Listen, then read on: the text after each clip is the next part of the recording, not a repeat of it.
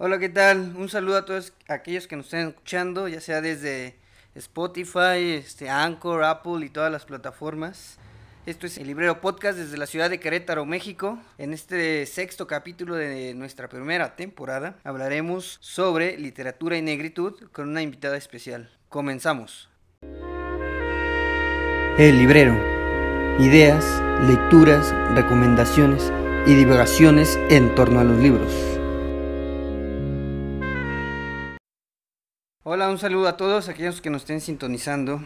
Eh, este, estamos ahorita de manteles largos, transmitiendo desde la librería Pessoa, porque nos acompaña Laura Santos. Y desde ahora, Santitos, porque hay otro apodo que no le gusta. Eh, ella es este, eh, abogada feminista. Primero, este capítulo será sobre literatura y negritud. Ya se había explayado Santos de ese tema que tanto le gusta y dije, bueno, pues vamos a hacer un, este capítulo contigo, ¿quieres? ¿Le entras? Y dijo, Bambi, arre. Claro que sí. Entonces, igual, eh, si nos haces favor de, presentarte, Laura, eh, ¿qué haces? ¿Qué deshaces? Este, ¿Qué te gusta? ¿Qué andas? Y pues, no sé, o sea, un poquito rapidísimo, ¿por qué este tema, no? Para ti. Ok. Bueno, pues primero muchísimas gracias por invitarme a dialogar acá de este tema que me parece súper importante y que aparte me encanta.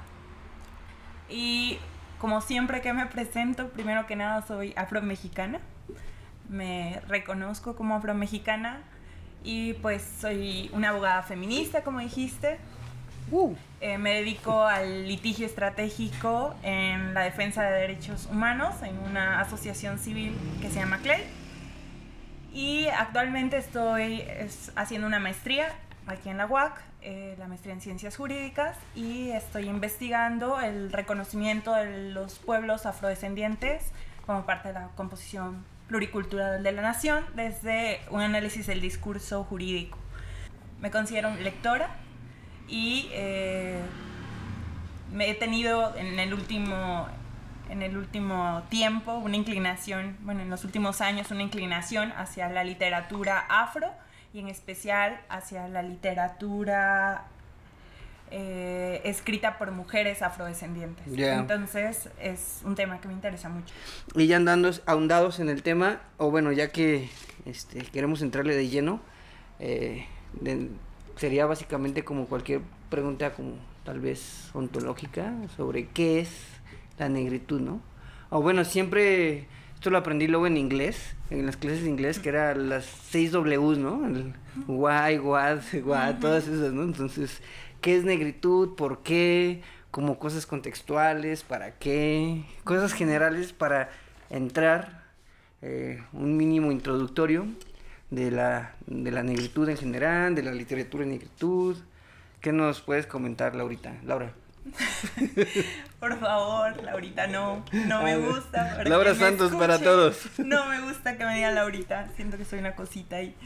Bueno, uy, es un tema muy amplio, que igual si me empiezo a ir a debrayar a otros lados, me regresas.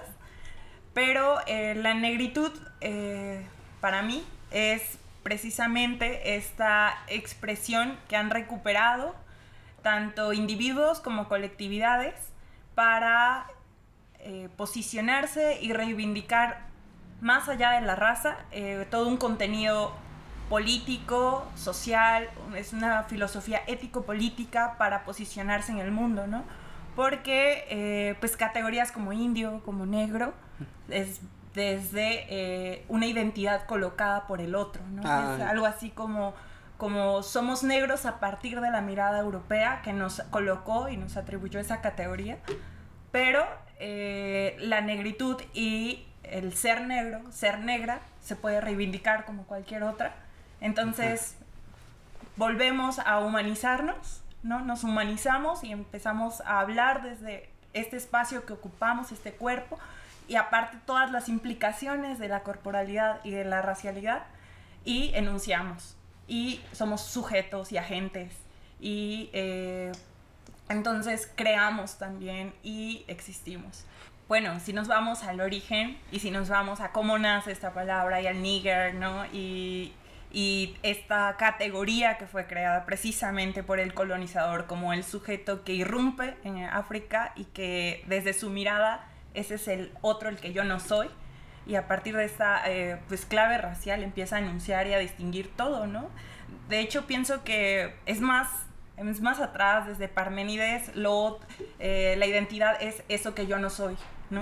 Entonces, eh, pues nos vamos a todo el pensamiento occidental, incluso, no sé, en Shakespeare, ¿no? En Hamlet, ser o no ser, y a partir de ahí entendemos todo. Y eh, me parece que lo que han hecho los, los sujetos, las personas negras, es reivindicar esta categoría. Vamos a ocuparla. No, no es, no es inferior, no soy inferior no soy una existencia menos valiosa o menos digna de ser vivida por, eh, por estar en esta circunstancia racial, sino todo lo contrario. Entonces reivindico la categoría y la mm. existencia negra. Entonces, pues tu categoría peyorativa ya, ya no lo es, en tanto que yo la, la ocupo, la vivo, la resignifico. No, bueno, es que eso que mencionas desde Parménides, o sea, como tal poemita, este, bueno, fragmentos, hay fragmentos del poema de Parménides que habla de dos caballos, ¿no? un caballo negro que es y un caballo blanco, ¿no? Pero, o sea, eso rompe no solo como una condición social o una condición del entorno político, no sé, sino e, es parte de como de un proceso epistemológico que es dicotómico, ¿no? Sí, todo, Bien cabrón, toda nuestra eh, educación, el conocimiento, que como lo hemos eh, procesado toda nuestra vida ha sido así, en, en dicotomías, en binomios y entonces pues el negro y el no negro. Y esta negritud intenta resignificar en la que se descoloca de esta valorización tal vez sí pues del otro lado, ¿no? Y para resignificarse como en la misma área en la que se, se perciben a sí mismos eh, el caballo blanco, ¿no? De Parménides, ¿no? y ya hablando como de personas eh, tal vez bueno, no sé si, si en qué momento se empezó a mencionar la palabra negritud, este, es una palabra del siglo XX, de qué época, no sé si tengas algunos datos ahí como contextualizar. Eh, Perdón si no lo pronuncio bien, pero eh, eh, estamos hablando de uh, ah, Aime ah, ahí, bueno, se escribe así como si fuese español, Aime Cesaire, ¿no? Ajá. Eh. Y bueno, es, este, este hombre tenía una revista eh, que la traducción es el estudiante negro y esa es la primera vez que eh, se habla de la negritud en, una revista eh, de estudiantes. Entonces me parece eso súper interesante, ¿no? Como eh, en esta latitud que es Francia empieza a enunciarse esta realidad, porque claro, hay presencia negra en todo el mundo, ¿no? Y eh, de pronto, eh, como menciona Franz Fanon, que es otro autor que ojalá podamos hablar un poquito de él, eh, lo antillano y lo no antillano, ya con la, la, existencia en Francia, también implicó unos movimientos ahí epistémicos y culturales que resonaron, no solo para estas dos entidades que sería Francia y Antillas, sino para todo el mundo. Ya. me gustaría, pues, no sé, más bien compartirles, ¿no? Como, como autoras que, que me gustan un montón y algunos datos, ¿por qué no? Para que se vayan interesando también por, por este mundo de la literatura afrodiaspórica. Afrodiaspórica, eso. por ahí a lo eh, mejor. Por ejemplo, Phyllis Whitley, que... Eh, Phillips. Phillips Whitley, que su nombre está bien curioso. Eh, bueno, fue una mujer que de las primeras en tener un libro publicado en Estados Unidos. Y tiene su nombre, Phyllis, es el, nombre del navío en el que llegó a Estados Unidos, ah, llegó a Chicago. Y Whitley es la familia que la acogió, de ahí viene su nombre. Y eh, esta familia le enseñan latín, griego, evidentemente inglés, y tiene de los primeros libros publicados por mujeres negras en Estados Unidos, si no es que el primero. Entonces, súper interesante. Y ya de ahí, pues si nos vamos desde ella hasta la actualidad, ¿no? Una de las autoras que para mí eh, son esenciales y que no puedo como eh, omitir o dejar pasar es Angela Davis. Es muy sonada, ¿no? Pero en realidad pocas personas se detienen a leerla. Y es muy pertinente, por ejemplo, en estos momentos para cuestionar incluso hasta los movimientos políticos, como el feminismo. En general, ¿no? Sí, sí, sí, pero en específico el feminismo, que a veces eh, ya lo tenemos como en un nicho y vivimos en el feminismo desde, desde creyéndolo eh, o romantizando la sororidad, romantizando el feminismo sin cuestionarlo. Cuando Angela Davis, desde hace mucho tiempo, planteó, ¿no? Cómo inclusive en estos movimientos políticos puede haber eh, situaciones como el racismo y cómo eh, las sufragistas, las del movimiento del sufragette, sí estaban luchando por, por el voto femenino pero no por el voto femenino de las mujeres negras. El voto femenino de las mujeres negras llegó en 1968. O sea, muchísimo tiempo después. Entonces, ¿por qué? Porque la mujer negra, de acuerdo a lo que narra Angela Davis, era conocida o era entendida en la sociedad norteamericana como una hembra, no como una mujer. Pero la mujer negra. Sí. Sí, o sea, es, eh, por ejemplo, en ese sentido es una doble reivindicación, ¿no? Claro. Tanto de mujer como de negra, ¿no? O sea... Claro. Y esto lo menciona Angela Davis. Uf. En el libro eh, Mujeres, Raza y Clase. Ah, perfecto. Ahí había un este, aviso parroquial, porque aquí lo tenemos en la librería, entonces, este, por si quieren. Este, acá anda, ¿eh? Nada más para el...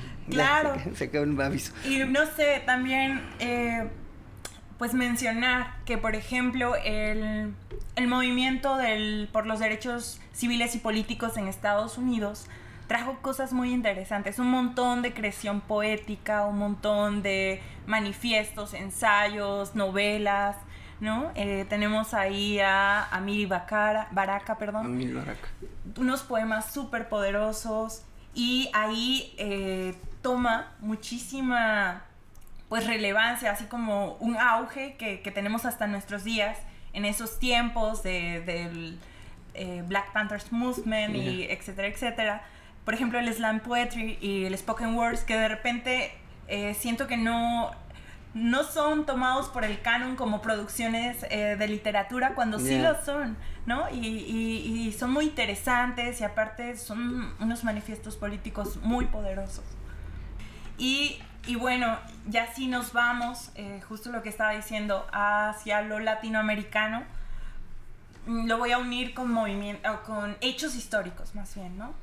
por ejemplo, eh, creo que el proceso de colonización ya de por sí eh, delimitó, aunque no determinó ni, tampoco eh, limita, ¿no? Ya cabalmente, pero sí marca, sí marca los procesos de escritura desde los cuerpos y las personas racializadas, mm. ¿no? Que es un trauma generacional.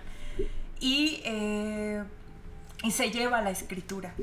Y luego pienso en situaciones como las que vivió República Dominicana con el dictador Rafael Leonidas Trujillo, donde, vaya, es, eh, fue una dictadura ah, necropolítica, ¿no? Donde, donde se asesinaron más de 50 mil personas, entre ellas eh, hubo una matanza de 17 mil haitianos y yo digo, claro, esos eventos históricos obviamente tienen repercusiones en esas sociedades y también en concreto en, el, en, el, en la producción, en la creación, en, en, en los sentimientos de, de, ese pueblo y cómo se vuelca en la escritura. Entonces vemos los poemas, eh, vemos eh, la literatura de esas, eh, de esas latitudes y es una literatura, no que, que permanezcan en el lugar de víctimas, sino que, que, es una forma de denunciar el dolor y denunciar las cicatrices. Sí, sí se ve la sangre, ¿no? Se siente, se percibe. Se... Como el jazz, como el blues. Sí. Sí. Órale, pero este, por ejemplo, este se eh, menciona sobre República Dominicana, ¿no? Tomaron protagonismo en, en estos momentos, ¿no? Y eh, bueno, por ejemplo, me recurre directamente acá en, Querétaro, en México, que que este mueve cómo se mueve cuál, es el contexto cuál es la realidad no pero bueno eso ahorita lo, lo, lo revisamos porque tenemos hicimos una pequeña cápsula este, nos trasladamos hasta Colombia con un amigo, un conocido que eh, hace algún par de años estaba viviendo acá en, Querétaro y dio unos talleres sobre literatura futbolera, ¿no? Entonces, eh, este pequeño entrevista la, grabamos hace un par de días. Entonces, nos vamos con, con Juan. Con Juan hasta Bogotá, Colombia, ¿va? Ahorita volvemos. Hola, ¿qué tal? Eh, estamos ahorita, bueno, esta cápsula la grabamos hace un par de días, previos a la charla que eh, hemos detenido un poco para traerles esta pequeña cápsula sobre el taller que se va a dar en línea en la librería Pessoa o a través de, librería Pessoa, la forma de inscripción, eh, que se llama Pelota Quieta, taller de literatura futbolera. Y para hablar de, este pequeño taller, Juan Andrés Rodríguez es el, tallerista, es periodista y escritor. Se, le gusta bastante los deportes. ¿Qué tal Andrés? ¿Cómo estás? Bien, bien, Lalo, muchísimas gracias. Bueno, pues muchas gracias por aceptar la invitación y por eh, hacer esta pequeña cápsula con nosotros, eh, para que la gente que nos esté escuchando, nos esté sintonizando, eh, pueda saber un poquito más sobre el taller que se va este, a impartir. Bueno, ahorita por lo mismo de, la pandemia, pues se imparte de manera digital. ya es un taller que ha tenido una serie de emisiones de algunos años para acá. Eh, Juan y, su servilleta, Lalo Pessoa, eh, nos conocimos ya hace un par de años acá en la ciudad de Querétaro. Eh, él buscó un espacio y, pues por supuesto que hizo de la librería pues, su espacio para que diera este taller. Cuando uno dice literatura futbolera puede sonar sorprendente y a mí lo que me lleva a preguntarme eso es, porque no hay más libros de fútbol disponibles. No estoy diciendo que no haya, sino que, por ejemplo, cuando tú vas a ciertas librerías no están tan a la mano. Hay muchas guías de entrenamiento, de mm, practicar, de cuestiones físicas a partir de libros, que está perfecto, pero no literarias. Y, yo creo que la literatura, si por algo se caracteriza, es que no hay tabú sobre el tema. Es decir, tú quieres escribir, te interesa, te conectas, descubres, te apasiona, pues pueden comenzar a surgir cosas, ¿sí? O sea, ya ahí comienzas a, generar una conexión y a escribir y a ver qué puede surgir de ahí. Puede ser un texto de ficción o no ficción. Y si ya listo, voy, como una crónica, ¿no? Exacto, exacto, listo. Vas por crónica y dices, me, quiero hacer sobre un jugador. O de pronto dices, no, yo de verdad quiero inventarme algo porque ya estoy cansado que se repitan, listo. O de, de un aficionado, ¿no? Exacto, o otra perspectiva. Entonces a mí me parece como una mirada natural si tú lo piensas con cualquier tema literario. O sea, se puede hacer. Pero entonces, un, escritor y editor colombiano, Juan Fernando Incapié se llama, en una charla que hizo al respecto mencionaba que él sentía que por lo menos desde este lado del mundo y en muchas partes del mundo también, eh, una persona que bloqueó la literatura de fútbol. Y es Borges. Borges. Borges, o sea, no, espérate, es que... Y ahí viene el tema, discutir la capacidad de Borges, o sea, yo he leído cuentos de Borges que me dejan como, este tipo tiene una imaginación tremenda. si hay algo que a mí me capte y que me, que, me, que me atrape en la literatura, es que la imaginación logre sus extremos. Me refiero a imaginación, no que se inventen, no que toda sea fantasía, sino que en situaciones eh, que pueden pasarnos a ti y a mí en, en, un café, las lleva a un extremo que uno diga, esto jamás se le hubiera ocurrido a nadie sino a este tipo. Algo así. Eso, eso es lo que a mí me, me atrapa. Borges. sí, y Borges tiene eso. O sea, Borges tiene unos cuentos que es como, ¿qué, qué niveles de este tipo? Pero Borges detestaba el fútbol. Él detestaba el fútbol. Órale. el, el, y, y, y, hablando de dónde viene, ¿no? O sea, estamos hablando de alguien que uno diría, no, pero ¿cómo va a ser? Si, si eh, en Sudamérica el fútbol es algo que te conecta, no, no es algo completamente lejano.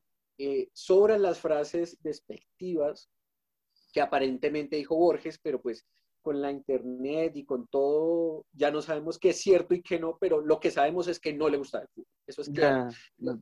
Una vez organizó una charla en el preciso horario en el que Argentina estaba debutando en un mundial a la misma hora. Él dijo, si ustedes quieren ir a fútbol, váyanse a fútbol, yo ya sé una charla a esta hora. La gente que viene acá es la gente que, que lo merece, o sea, no nada de fútbol ni nada de esas cosas. lo, lo, volvió como agua y aceite, ¿no? Hubo cierta, la enemistad tal vez de su gusto personal la llevó más allá de, de eso, ¿no? Exactamente, y entonces si un tipo como, como, como Borges comienza a generar esa animadversión y que aunque Borges tenía cierta relación de, tensa también con la academia desde su parte, ¿sí? Aunque Lo, quieran, o sea, ¿quién va a decir que no? Pero hay cuentos en los que tú ves que, que Borges se burla de los académicos, que es como, mira, si usted le pone esto, ellos se lo van a creer. Entonces, em, yo siento que, que esa, ese influjo pesó mucho. Estoy de acuerdo con lo que decía Juan, Juan Fernando Incapié. Entonces, siento que por eso muchas personas dijeron, no, el fútbol no es un tema sobre el que se pueda escribir. Y repito, no es porque sea fútbol, es porque es un tema que hace parte de la vida humana. Y es un tema que si incluso tú lo comienzas a mirar en profundidad, tiene muchas conexiones con muchos aspectos de la vida porque no es solo el partido de fútbol, es lo que significa la camiseta, los vínculos familiares que, que pueden generarse ahí. Exacto, las amistades, el dinero, el negocio, todas esas industrias que mueve el fútbol en este momento como parte del espectáculo, ya solo eso también tiene su propio foco. Em, los, las estrellas que quieren vendernos ahora, un jugador de fútbol, eh, Caparrós, un, cronista y escritor argentino hace poco, en, escribió unas columnas para el, para el Times, el New York Times, y entonces él mencionaba, por ejemplo, hay que los futbolistas ya no son esos jugadores nomás, sino ahora no los, vendes como, los venden como pedazos de sexo, como esos deseables, como esas personas que tú quieres ser. Tú quieres ser Cristiano Ronaldo porque está bueno, porque es el que mejor juega y se levanta la vieja que quiere. Eso es. No lo venden así ahora. Entonces, todo ese tipo de perspectivas me parece que tienen una gran posibilidad para que alguien las explore, cada quien por su camino. Por eso digo que depende mucho de la persona. ¿Desde dónde se tomaría entonces el, taller, no? O sea, ¿qué, qué abordarían? ¿Qué este, ¿Cuáles serían los, los, los tópicos, no? Entonces ahí comenzamos nosotros a ver precisamente esta, esta mirada del fútbol más amplia y ver que si hay personas que se han animado a hacer eso y entender también la literatura en un campo amplio. ¿A qué me refiero? O sea, no vamos a hablar novelas de literatura porque el tiempo no lo da. Una novela en sí ya es suficientemente compleja como para decir nos vamos a dedicar solo a esto. Pero entonces, por ejemplo, hay ensayos de fútbol, hay cuentos de fútbol, hay artículos periodísticos muy bien escritos, crónica de fútbol, ¿sí? Em, columnas de opinión que tú dices, la persona que escribe esto está muy bien manejada y qué, qué buen texto, qué buen artículo. O sea, esto no lo hace cualquier persona. Tiene esa investigación, pero tiene esa carga que al leerla tú le sientes un gustillo, un gusto más. Te dice que interesante. Entonces la idea es que a través de textos de esta manera, eh, de, de estas posibilidades, nos acerquemos a personas que se han tomado el tiempo de acercarse hacia el fútbol, porque la literatura también requiere otra cuestión, tiempo, dedicación y paciencia. Ya. no, nada sale en una hora. O sea, un texto trabajado así no, tienes que investigar, tienes que revisar, y la lectura es a que se vea eso, qué tanto se indagó, qué tanto nos puede mostrar esos caminos profundos que no nos ve. Porque con el fútbol pasa algo que es que tenemos una sobreoferta mediática. O sea, tú sabes, te enteras de fútbol todos los días, por medios, por internet, por redes sociales, lo que quieras. Pero todas son unas miradas tan simples y tan cortas que precisamente es que necesitamos la paciencia, la dedicación y el tiempo de las personas que se animan a hacer a seguir estos caminos para poder entender las posibilidades. Y entonces ahí comenzamos a mirar temas como es el negocio del fútbol, porque es algo que hay que mirar. O sea, el fútbol es un negocio, es un espectáculo. Creo que ahorita el caso reciente de la Superliga, que la gente que está enterada pues sabe que es que equipos ricos quieren más plata, ¿sí? Bajo la excusa de que ya no es vendible, pero ¿qué no es vendible? O sea, hay, que pensar ahí, ¿qué es eso? ¿Qué es ese producto primero? Sí, sí, aparte pues, son eh, muchísimos, ¿no? En torno al, al fútbol, ¿no? Exactamente. Y, entonces uno dice, bueno, capitales quieren más plata. Em, tenemos que mirar precisamente lo que mencionabas de identidad, o sea, ¿por qué alguien se identifica con un equipo? ¿Por qué dice, ah, estos son mis colores? ¿Quiénes juegan al fútbol? Sí, son jugadores, pero no es lo que hacen todo el tiempo y no es a lo que se van a dedicar toda su vida, porque un jugador tiene un tiempo de vida, o sea, el jugador muere cuando se retira, esa es la primera muerte del jugador, ¿sí? se retira, entonces ya no puede volver a ser el mismo. Puede ser entrenador, puede ser comentarista, pero no es el mismo en la cancha. Nosotros incluso lo vemos diferente. Recordamos, ah, cuando era así, cuando estaba así. Puede volverse político, como pasa mucho en México, ¿no? que, es, que es otra de las alternativas que toman. em, nos obliga también a mirar una, una situación que parece sorprendente, pero es muy actual, y es la del fútbol femenino, las mujeres en el Ah, fútbol. wow.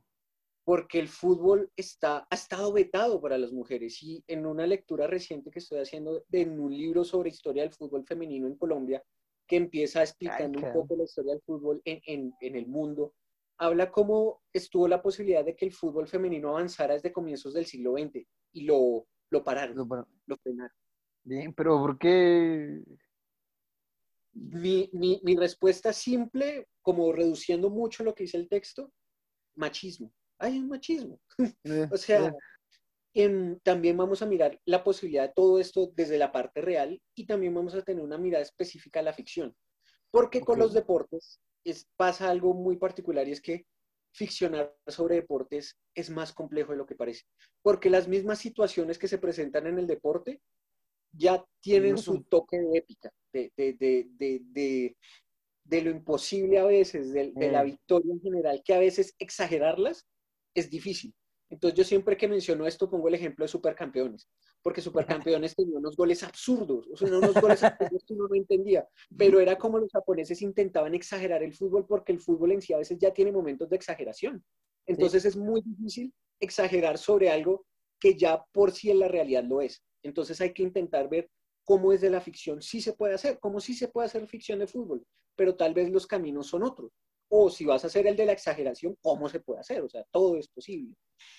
Entonces, digamos que es en, línea general como la mirada para que al final todo esto tiene el sentido de que las personas que lo tomen digan, ok, yo quiero escribir sobre un tema y lo quiero hacer de esta manera porque es muy libre. Oye, ya pasando cosas un poquito más técnicas, este, ¿cuándo inicia? Este, ¿cómo es el proceso de inscripción? ¿A quién va dirigido? Este, ¿qué más? Eh, datos ya como más, más burocráticos, ¿no? a ver, cuéntanos. Em, listo, público, me parece clave el público. Al- todo el mundo es bienvenido. Le interesa la lectura y el fútbol, es bienvenido. Lo digo porque hemos tenido personas de todas las carreras. eh, creo que en las primeras versiones, en la primera versión tuve periodistas y un profesor de filosofía, por ejemplo. Em, tuvimos em, eh, estudiantes de relaciones, no, bueno, no.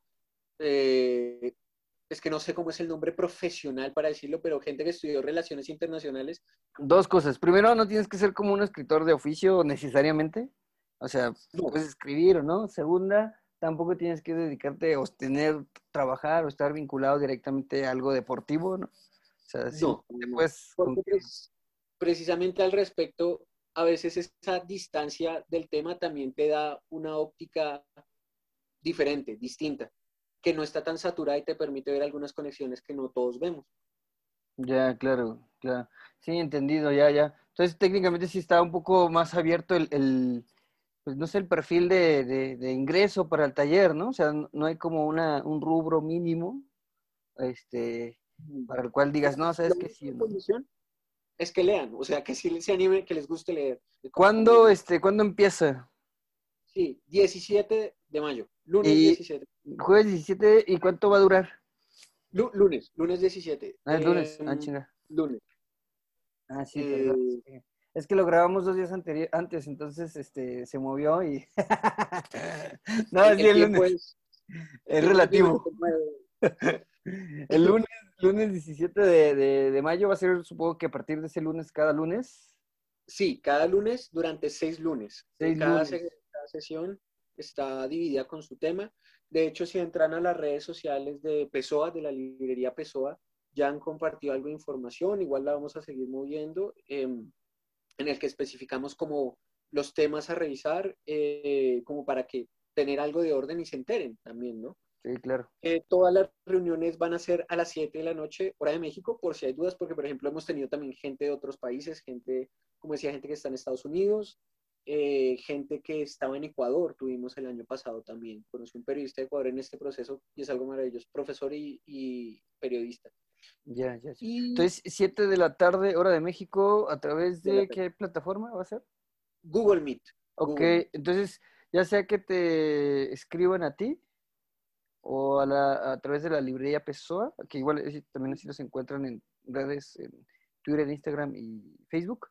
eh, y ahí este se da como el proceso de inscripción, ¿no? Porque imagino que ya tú les pasarías una liga para la primera sesión, ¿no? Y lecturas y todo esto, ¿no? Exactamente. Eh, sí, por las redes sociales de Librería Pessoa es una, que Librería Pessoa también compartirá un evento que está ahí, que se llama así, Taller de Literatura Futbolera Pelota Quieta. En el Face, ¿no? en el Face, exactamente, Facebook. Y también, eh, ah, bueno, aunque pues en ocasiones anteriores me han escrito por Instagram también, entonces pues estoy disponible. Creo que Lalo también está disponible por Instagram, si lo preguntan.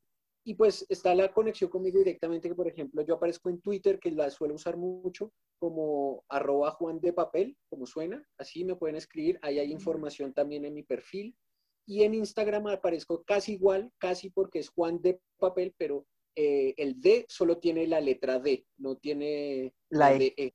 Y si por si dicen, no, quiero otro método, pueden escribirme también a mi correo, que es juanandrés.rod, las primeras tres letras de Rodríguez, R-O-D, M de mamá, arroba gmail.com. Juan Andrés, eh, Juan Andrés gmail.com Este, ¿qué más? Ah, bueno, ahorita tenemos una pequeña sorpresa para los que nos escuchan eh, y los que están interesados en el taller. Eh, se va a rifar como, no sé, tal vez una beca, un, un este, una, una, beca, sí, al taller. Un, una participación, una inscripción gratuita. Eh, ¿Cuál sería la dinámica? Que yo creo que es este, Juan ahorita se echa una, una pregunta acá filosa. una, ella, eh, el primero que me escriba, que escriba, yo creo que en Instagram, eh, que es donde tengo el, perfil de El Librero Podcast, eh, nos mande una respuesta, la respuesta por DM, en tanto que salga, ya escuchen esto, pues ahorita si tienen la respuesta cuando escuchen la, la pregunta de Juan. Yo mencioné a un culpable de que no haya literatura futbolera. ¿Quién es ese culpable? Así que, banda, ya escríbanos ahorita mismo. El primero que eh, tenga la respuesta correcta, pues vayan corriendo a, al IGE. En lo que siguen, seguimos aquí charlando. Pues muchas gracias por, por aceptar la invitación, por eh, hablarnos un poquito del taller y un saludo y pues eh, regresamos. Este, recuerden que este, este fue una pequeña cápsula que se grabó hace algunos días y pues regresamos con Laura y, eh, este, y conmigo, pero ya en la librería, ¿va? Continuamos con eh, literatura y negritud. Y continuamos con nuestra eh, plática aquí con Laura Santos sobre literatura y negritud. Habíamos, nos habíamos quedado en el, en, como en la interrogante de qué show con la negritud en México, ¿no? Ya sea en años anteriores, ahorita o qué onda, ¿no?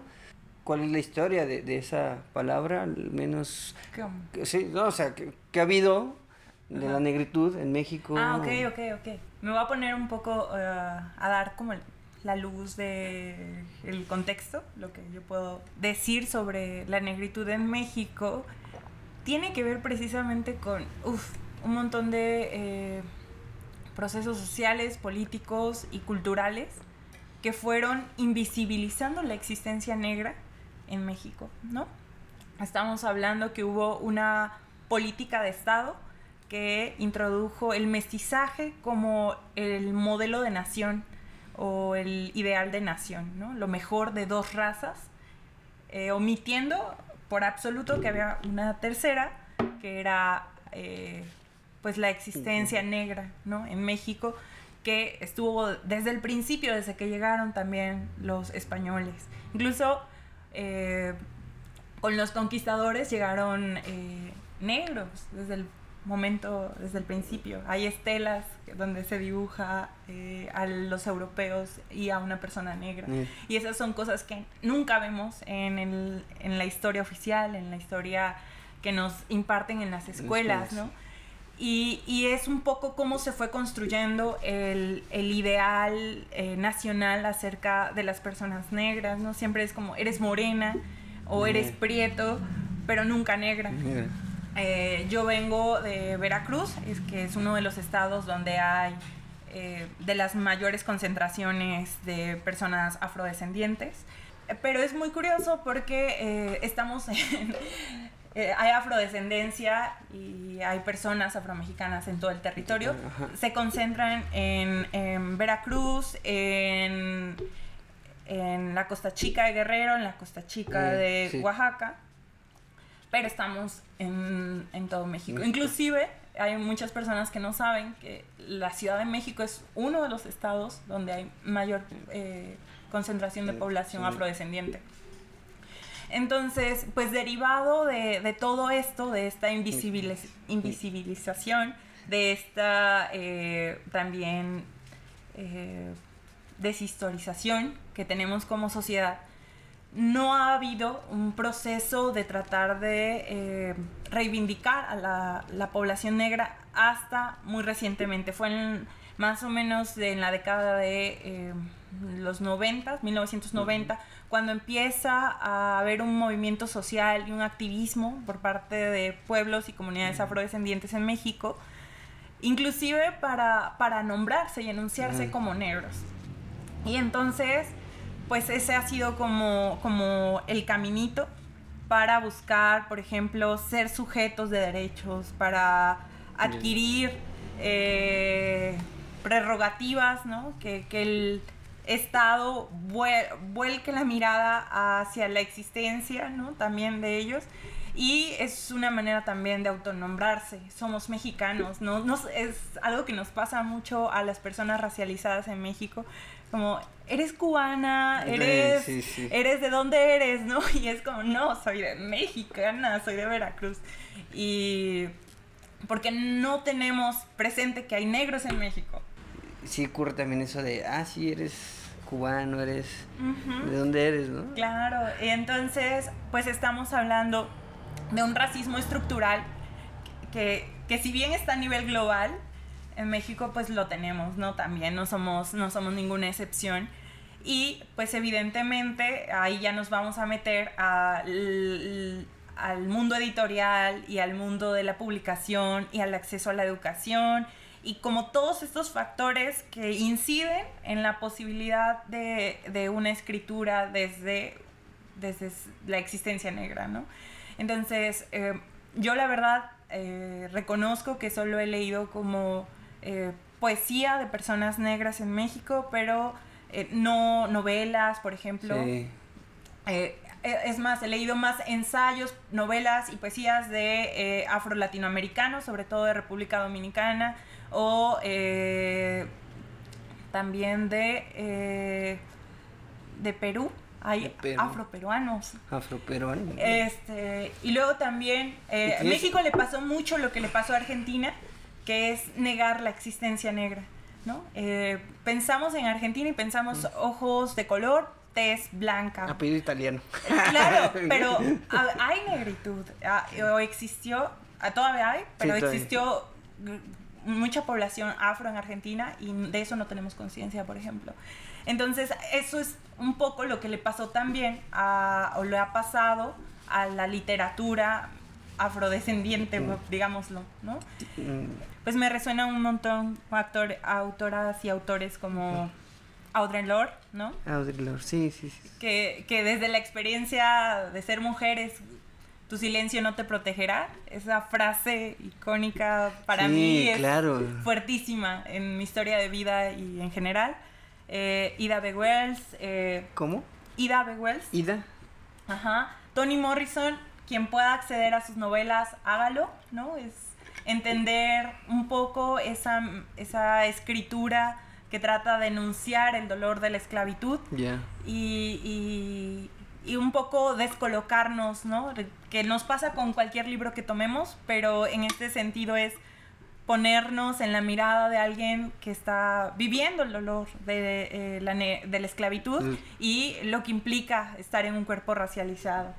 Luego, pues si quieren irse a algo más político, pues está Amiri Baraka y, eh, ya entre, mm, si nos vamos a lo más académico, pues Franz Fanon no puede faltar, Angela Davis no puede faltar, eh, Chimamanda Ngozi, El feminismo es para todo el mundo, es un texto que me agrada mucho. Esto que quisiera como compartirles y dejarles que la escritura desde la negritud es una escritura política, es una escritura súper fuerte, es una escritura activa, ¿no? Entonces, este poema se llama A pesar de todo, me levanto. Tú puedes escribirme en la historia con tus amargas, torcidas mentiras. Puedes arrojarme al fango y aún así, como el polvo, yo me levanto. ¿Mi descaro te molesta? ¿Por qué estás ahí quieto, apesumbrado? Porque camino como si fuera dueña de pozos petroleros, bombeando en la sala de mi casa. Como lunas y como soles, con la certeza de las mareas, como las esperanzas brincando alto, así yo me levanto. ¿Me quieres ver destrozada, con la cabeza agachada y los ojos bajos, los hombros caídos como lágrimas, debilitados por mi llanto desconsolado? ¿Mi arrogancia te ofende? No te tomes tan a pecho, que yo ría como si tuviera minas de oro excavándose en el mismo patio de mi casa. Puedes dispararme con tus palabras, puedes herirme con tus ojos, puedes matarme con tu odio, y aún así, como el aire, yo me levanto. ¿Mi sensualidad te molesta?